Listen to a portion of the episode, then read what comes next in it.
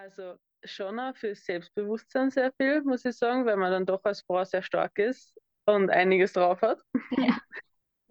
Und ja, im Training auch Burschen herhauen kann.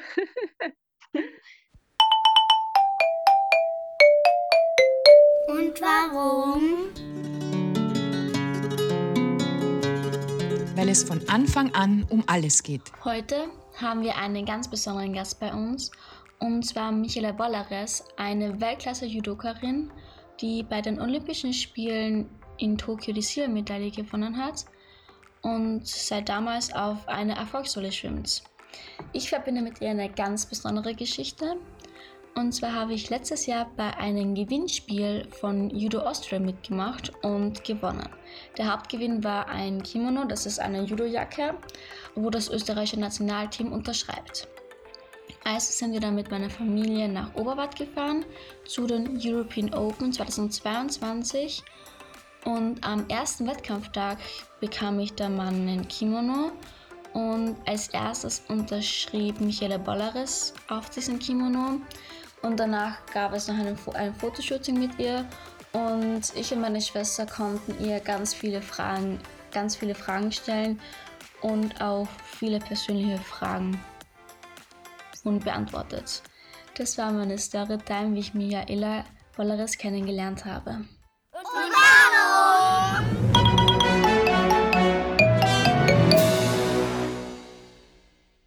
Herzlich willkommen zu einer neuen Folge von BAFA Podcast und warum. Unser heutiger Gast Michaela Bollares, die bei den Olympischen Spielen in Tokio Silber gewonnen hat und seit damals auf einer Erfolgsrolle schwimmt. Für die, was Judo nicht kennen, Judo ist eine japanische Kampfsportart und bedeutet sanfter Weg, das heißt mit maximaler Wirkung, mit minimalstem Aufwand. Und die, die das moderiert, ist wer? Ich bin nicht so fies. Einmal ähm, hallo und wie geht's? Hallo. Ja, danke für die Einladung. Mir geht's gut. Jetzt beginnen wir mal gleich. Wie haben eigentlich deine Eltern darauf reagiert, als du gesagt hast, ja, ich will Leistungssportlerin werden? Ähm, eigentlich eh ziemlich freudig, dadurch, dass ich ja in den jungen Jahren vom Judo schon relativ erfolgreich war in Österreich, Ja. hat sich das eh schon so angebahnt und dann halt, wie ich dann internationale Wettkämpfe gehabt habe, neben der Schule, das was halt möglich war, und ich dort halt auch ein paar Medaillen geholt habe, war das dann eh irgendwie schon so offensichtlich, dass ich das professionell mache dann. Und wie kann man sowas professionell machen? Gibt es da irgendeinen Ja. bestimmten Weg oder kann man das eigentlich immer machen? Ähm, ja, schon. Ich bin halt beim Bundesheer, beim Heeresport, das ist in dieser Sportabteilung, damit ich halt, da bin ich halt ganz normal angestellt, verdiene mein Gehalt und bin versichert und so. Da gibt es die andere Möglichkeit, ist nur über die Polizei, aber da gibt es sehr wenig Plätze, noch weniger als wie beim Bundesheer. Da weiß ich nicht ganz genau, wie das funktioniert. Da hast glaube ich, die Polizeiausbildung über fünf Jahre, anstatt halt normalerweise ist das in zwei fertig. Und bist dann genauso Leistungssportler und musst eigentlich nicht, glaube nicht wirklich arbeiten. Ansonsten ist es ziemlich schwierig, dass du halt einen Job nebenbei hast, weil ich bin ja die ganze Zeit unterwegs und muss halt immer trainieren und bin sehr viel im Ausland. Also von dem her kann man das eigentlich fast nur beim Bundesheer richtig professionell machen.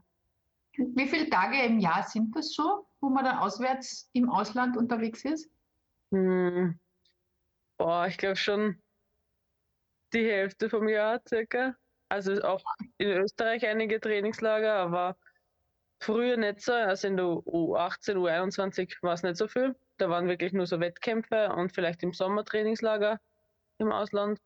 Aber mittlerweile sind wir jeder, jede zweite Woche unterwegs. Und jetzt auch im, in Linz im Olympiastützpunkt. Ja. Genau. Wie schaut so ein Tag bei dir aus? Ähm, also wenn ich daheim bin, eine Heimwoche jetzt zum Beispiel, ich muss am Montag zur Standeskontrolle beim Bundesheer mich so melden und einen Wochenplan abgeben, was ich so trainiere. Meistens habe ich am Vormittag ein Training, das ist halt Laufen oder Ausdauer oder Krafttraining und am Abend das Vereinstraining, Judo. Mm, Das wechselt sich dann immer ab. Also wenn ich Montag habe ich zum Beispiel heute Krafttraining gehabt, dann habe ich am Abend Judo, dann ist am Dienstagvormittag meistens ähm, Laufen oder ein Zirkeltraining, am Abend wieder Judo. Mittwoch haben wir dann vielleicht nur reine Judo-Technikeinheiten, auch wieder Krafttraining. Genau. Wie viele Stunden sind das so in der Woche, die man aufwendet Ähm, fürs Training? mm, ist unterschiedlich, weil ja Laufen jetzt nicht Im so lang dauert wie Durchschnitt? Krafttraining, ungefähr total vier, so z- 20 vielleicht. Wow. Wow. Das ja, ist, irgendwie Das ist viel. Sophie, wie viel trainierst so du in der Woche? Du 15, bist ja auch, 20. du bist ja auch Judoka. ja, es kommt drauf an, es für Wettkämpfen trainiere dreimal die Woche, eineinhalb Stunden. Und sonst halt immer laufen, hin und ge also hin also gehen in der Woche. Mit meiner Schwester spielen, Tennis und so alles. Circa. auch cool, Ja. Meine weil Schwester, Tennis, Tennis dauert ja dann länger. Tennis dauert länger, ja. Ja. Für Reaktion und alles. Mm, Das ist gut. Warum hast denn du dir gerade die Michaela Boleris ausgesucht als Interviewpartnerin für deinen Podcast, den du heuer aufnimmst? weil es ja Ju- Judo-Legende ist. Weil es ich habe das halt bei den Olympischen Spielen, habe ich sie jetzt so verfolgt und da war einfach so, wow, es ist wirklich richtig gut. Und ich habe halt so, okay, das war halt dann dieser Moment, wo ich gesagt habe, okay, ja, ich will Judo halt ja mehr machen, auch Wettkämpfe mehr fahren, international und halt auch regional fahren. Und ich will Judo dann halt ein bisschen ernster nehmen und halt auch so als Vorbild irgendwie so. Deshalb. Wie fühlt sich das an, wenn man so ein Vorbild ist? Ja, cool irgendwie. Also au- auf einmal war es. Ich habe das nicht wirklich so mitgekriegt. So, zuerst war ich einfach nur Sportlerin und habe halt auch, ja, und auf einmal bin ich so echt ein Vorbild für einige junge Mädels und das Vorher. ist richtig cool. Hat man da irgendeine Verpflichtung oder fühlt man da eine Verpflichtung, wenn man plötzlich mitkriegt, ups, jetzt bin ich ein Vorbild? Ja, schon im Training selber, dass ich mit zusammen, also es klingt jetzt blöd, aber manchmal habe ich halt auch keine Lust aufs Training. Und wenn ich dann merke, dass dann auch einige junge Mädels oder generell Sportler dabei sind, die dann eigentlich aufschauen zu mir und dann sagen, dass ich da keine Lust habe, das ist schon blöd. Ja. Wie schaut denn das aus? Ne? So. Sophie, was hat Genau. das mit deinem äh, Berufswunsch der Elementarpädagogin zu tun, diese Vorbildfunktion? einfach als Pädagogin ist man auch Vorbildfunktion für die Kinder, weil die Kinder schauen einfach auf, ja, auf uns auf und denken, okay, ja, wenn wir jetzt was Blödes machen, wollen sie es nach, weil sie halt auch dazugehören wollen. Und deshalb ist halt auch, als Pädagogin ist man sehr groß, hat man eine sehr große Vorbildfunktion. Mhm. Wie ist denn das jetzt als Pädagogin, wenn man jetzt Kampfsportlerin ist? Passt das mit der Vorbildfunktion, also an euch beide die Frage vielleicht, ja? passt das mit der Vorbildfunktion zusammen und wenn ja, warum? Ja, weil man braucht immer so einen Ausgleich zwischen Arbeit und Sport. Und da ist einfach Judo die perfekte Mischung. Man kann, man macht alles. Und man, man ja, bei Judo ist es halt auch, okay, Judo bringt halt auch an was fürs Leben. Das kann ja die Michaela etwas genau dazu erzählen. Da bin ich jetzt gespannt. Vorher, also schon auch für Selbstbewusstsein sehr viel, muss ich sagen, weil man dann doch als Frau sehr stark ist und einiges drauf hat. Ja. Und ja, im Training auch Burschen herhauen kann. Bis zu einem gewissen Level dann halt. Aber ja, ähm, viel auch mit Konzentration und Respekt da zum tun. Also man lernt echt viel Respekt da und Ja. ähm, Benehmen und ich finde einiges, schon einiges. Mhm. Ja, Ähm, Respekt und Benehmen als Laie, was kann man sich darunter vorstellen? Also jetzt habe ich vorher gerade gehört, da kann man einmal die Jungs auch irgendwie herbeuteln im, im Training und Mhm. äh, die eigene Kraft anwenden. Aber was hat Judo mit ähm, Respekt und, und Benehmen zu tun? Ja, also man ist trotzdem immer respektvoll gegenüber dem Gegner, egal wie schwach oder stark er ist. Das heißt, auch wenn ich jetzt irgendwem im Training viel überlegen bin, dass ich ihn nachher trotzdem respektvoll behandle und immer, man grüßt sich immer, also man hat vor einem Wettkampf oder einem Trainingsrandore heißt das, verbeugt man sich immer und auch wenn es vorbei ist, verbeugt man sich wieder oder gibt sich die Hand. Ja. Zum Beispiel. man kann sich auch abseits der Judomatte dann wieder in die Augen schauen. Genau, genau. Egal, das ob ist man Sieger auch- oder Verliererin war. Ja. Hast du auch ein Vorbild? Oh, das ist schwierig. Eigentlich nicht so konkret eine Person. Es gibt schon einige, wo ich mir denke, wow, die haben viel erreicht oder die sind starke Persönlichkeiten, aber nicht, nicht mehr direkt so. Sind das eher so Menschen, die einen beeinflussen in der eigenen Karriere? Mm, Also nicht Vorbilder, sondern eben so Einflussfaktoren? Ja, schon, schon auch mein generell meine Teamkollegen, die beeinflussen mich auch und bin dass sie, dass ich sie habe als, als Freundinnen und als Trainingskollegen. Oder zum Beispiel die Französin bis 63, die Clarisse Abegnou, die hat jetzt ein Kind bekommen und ist wieder, wieder zum sechsten Mal Weltmeisterin geworden. Das ist ja eine Wahnsinnsleistung. Mhm. Das wäre jetzt für mich persönlich nichts, aber es ist trotzdem unglaublich, dass man das so zusammenbringt und wieder auf diesem Top-Level zurückkommt. Aber die zeigt uns jedenfalls, dass auch im Judo die Vereinbarkeit von Beruf und Familie in irgendeiner Form machbar ist. Ja, Auch im Stimmt. Spitzensport. Gab es also gab's für dich so einen Moment, wo du sagst im Judo, das ist der schönste Moment meines Lebens? Ah, Oder liegt er außerhalb von Judo? Nein, also es hat schon mit Judo auch zu tun, ja. Also eh bei Olympia, wie ich die Medaille gewonnen habe, aber das war, das ist ein ganz anderes Level nochmal. Oh ja. Aber von, ich meine, da war halt viel, viel, viel mehr Aufmerksamkeit. Aber vor, direkt vor den Spielen war die Weltmeisterschaft.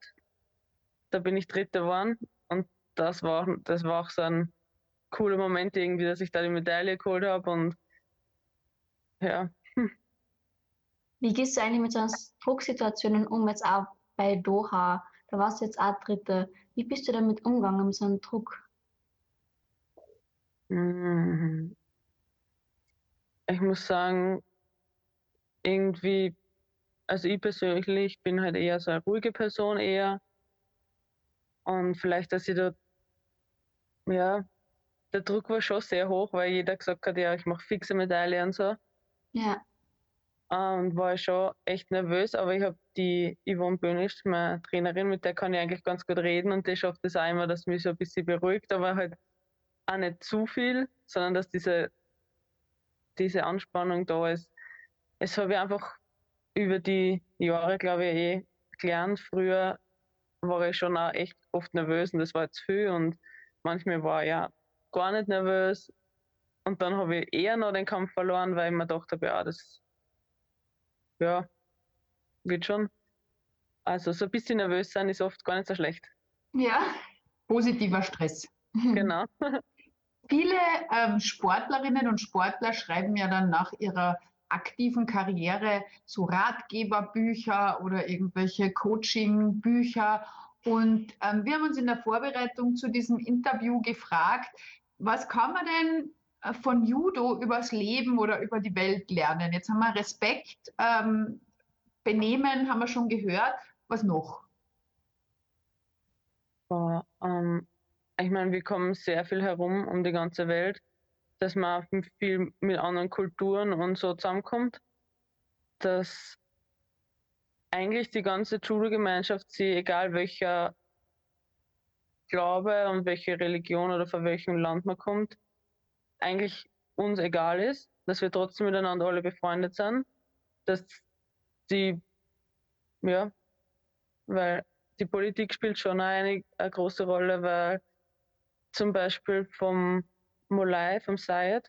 Mhm. Der ist ja eigentlich Iraner. Ich hoffe, ich vertue jetzt nicht. Und da war ja das so, dass die Israeli nicht gegen ihn kämpfen haben dürfen, weil da eine große politische Differenz war. Und der ist dann eben, hat sich dann an den internationalen Judo-Verband gewendet, hat dann dadurch Nation gewechselt und hat von dem Hilfe bekommen, dass er da, der, dass er da trotzdem starten darf und keine Probleme kriegt wegen dem Land, wo er herkommt. Also da gibt es auch durchaus Friedensbestrebungen, die Mhm. in der Also, Judo-Gemeinschaft vielleicht ihre, ihre kleinen Blüten treibt, wenn es die Genau. große Welt schon mit zusammenbringt. Mhm. Genau. Also wir sind echt für den Sport und nicht für irgendwas Politisches oder Und wenn man jetzt so erfolgreich ist in einer Sportart, macht man dann noch andere Sportarten auch noch? ja schon so zur Abwechslung, wenn Zeit ist, auf jeden Fall.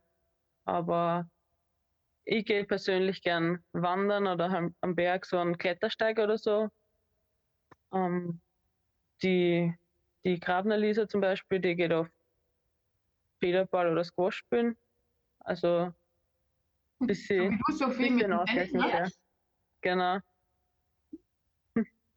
Wie würdest du Kinder Judo erklären oder erklären, warum Leute aufeinander losgehen?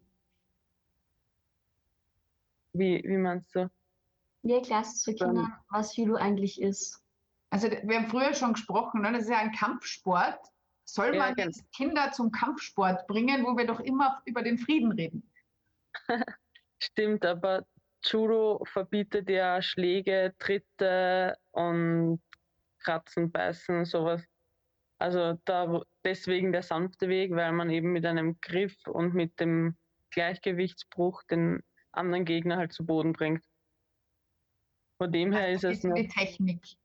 genau mit Technik und mit ähm, Taktik und so. Von dem her ist es im Gegensatz zu, weiß nicht, Kickboxen richtig harmlos. Ja, ja. Haben Sie sich schon mal verletzt im, im Kampf? Also so ernsthaft Mhm. verletzt? So wie Boxer schauen ja immer ganz furchtbar aus nach ihren Kämpfen. Ne? Das habe ich jetzt von Judokas noch nicht so gesehen. Nein, nicht wirklich. Vielleicht mal, dass wenn man mit dem Kopf zusammenstoßt, dass man dann eine Beule hat oder halt dann dadurch ein blaues Auge kriegt, weil, also eher hier, wenn man halt auf die Matte oder so mit dem Kopf zusammenstoßt, das passiert schon auch. Oder wenn man, wenn man fällt und bis über die Matte schleift, dass man Abschürfungen hat oder so. Das kommt schon. Aber sonst sind es, wenn man sich verletzt hat, also ich habe mich noch nie wirklich drüber verletzt, sind das dann so Sachen, wo so im Knie oder Schulter, wo Bänder dann verletzt werden eher. Das heißt aber, man kann ruhigen Gewissens auch als Pädagogin oder als angehende Pädagogin, wie die Sophie das ist, ähm, Eltern empfehlen, ihre Kinder in den Judo-Verein zu schicken. Genau, auf jeden Fall. Man lernt ja am Anfang auch eher Rollen fallen und das ist bei Kindern auch gerade wichtig, finde ich, so koordinative Sachen und wie man richtig abrollt oder fällt, damit man sich eben nicht wehtut. Jetzt zum Schluss wollen wir noch ein Spiel spielen. Ah, ich habe was vergessen. Und zwar, du hast ja Projekt laufen, gell? Mit Judo Austria. Ja. Und da gehst du zu Volksschulen und tust mit den Kindern trainieren. Wie bist du darauf gekommen? Mm, Das war eigentlich eher übers Land Niederösterreich, weil ja, das jetzt nach Corona, dass man auch die Kinder wieder mehr zu Vereinssportarten bringt oder halt generell mehr Sport machen. Und dann war das halt auch so ein Gedanke, eben auch gerade Mädels mehr zum Judo zu bringen und ja, so deswegen, Das ist eine Werbekampagne für den Sport. genau. Wir machen jetzt noch eine Werbekampagne für unseren Podcast, der ja Und Warum heißt. Und da gibt es zum Abschluss immer ein Spiel für unsere Gäste. Das heißt entweder oder. Und ich stelle zwei, also zwei Wörter und du entscheidest dich für eins. Und dann kommt manchmal und warum und du erklärst es, okay? Okay, Was ist es Sommer oder Winter? Winter. Und warum? Weil mir der Sommer oft viel zu heiß ist und ich gern Snowboarden gehe. Verstehe ich voll. Meer oder Berge? Berge. Und warum? Aus besagtem Grund Und- vermutlich. Ja. Spielabende oder Clubbing? Ähm, Spielabende. Und warum? Weil es einfach gemütlicher ist und ich da genau mit den Personen bin, die ich gern habe. Kaffee oder Tee? Kaffee. Das war jetzt ziemlich eindeutig. Und warum? Ja, das braucht man. Hose oder Kleid? Hm, Hose. Und warum? Hm, ja, weil ich gerade eher nur im Sommer anhabe. Ja, verstehe voll. Bücher lesen oder Netflix schauen? Netflix schauen. Und warum? Ich lese nicht so gern. Was ist gerade die aktuelle? Was ist die aktuelle Lieblingsshow gerade auf Netflix? Ach, gra- gerade muss ich sagen, wirklich nichts. Ich warte auf Witcher, die dritte Staffel. Oh ja, ja. Aber durch die Umbesetzung ist das auch, äh, weiß ich noch nicht. Mal abwarten. Genau. So Da- zum, zum Abschluss Ja, ja, unserer, unseres Gesprächs eine Weisheit gäbe, wenn, man jetzt, wenn, Sie, wenn, wenn Sie jetzt so wüssten, die ganze Welt hört zu, was würden Sie der Welt gerne mitgeben, so aus der eigenen Lebenserfahrung und aus der, der Sporterfahrung und aus diesen Erfolgen oder aus der Erfolgswelle, wie die Sophie das am Anfang so schön bezeichnet hat? Hm. Äh, immer sich selbst, also immer selbst, so, wie sagt man jetzt, immer selbst bleiben. Ja. Und eher bodenständig, weil, ja, Was macht das aus, die Bodenständigkeit? Wann ist ja man bin bodenständig? ich bin sympathischer. Ich, wenn man nicht so überheblich ist, wenn ich jetzt nicht reingehe ins Training und sage, ja, ich bin da, weil und ich bin die erfolgreichste, macht's, was ich sage. Ja, Und dann immer, Kann sie das, Sophie? das kann sie sehr, sehr gut. Aber wenn das kein Schlusswort ist, dann vielen Dank für dieses interessante Gespräch. Und Dankeschön. einen wunder, wunder, wunderschönen Tag. danke, ja. Obwohl Sommer ist eine gute Zeit. Ja. Stimmt, jetzt ist, jetzt ist ja perfekt noch. Ja. Tschüss. Schönen Tag. Und warum? Weil es von Anfang an um alles geht.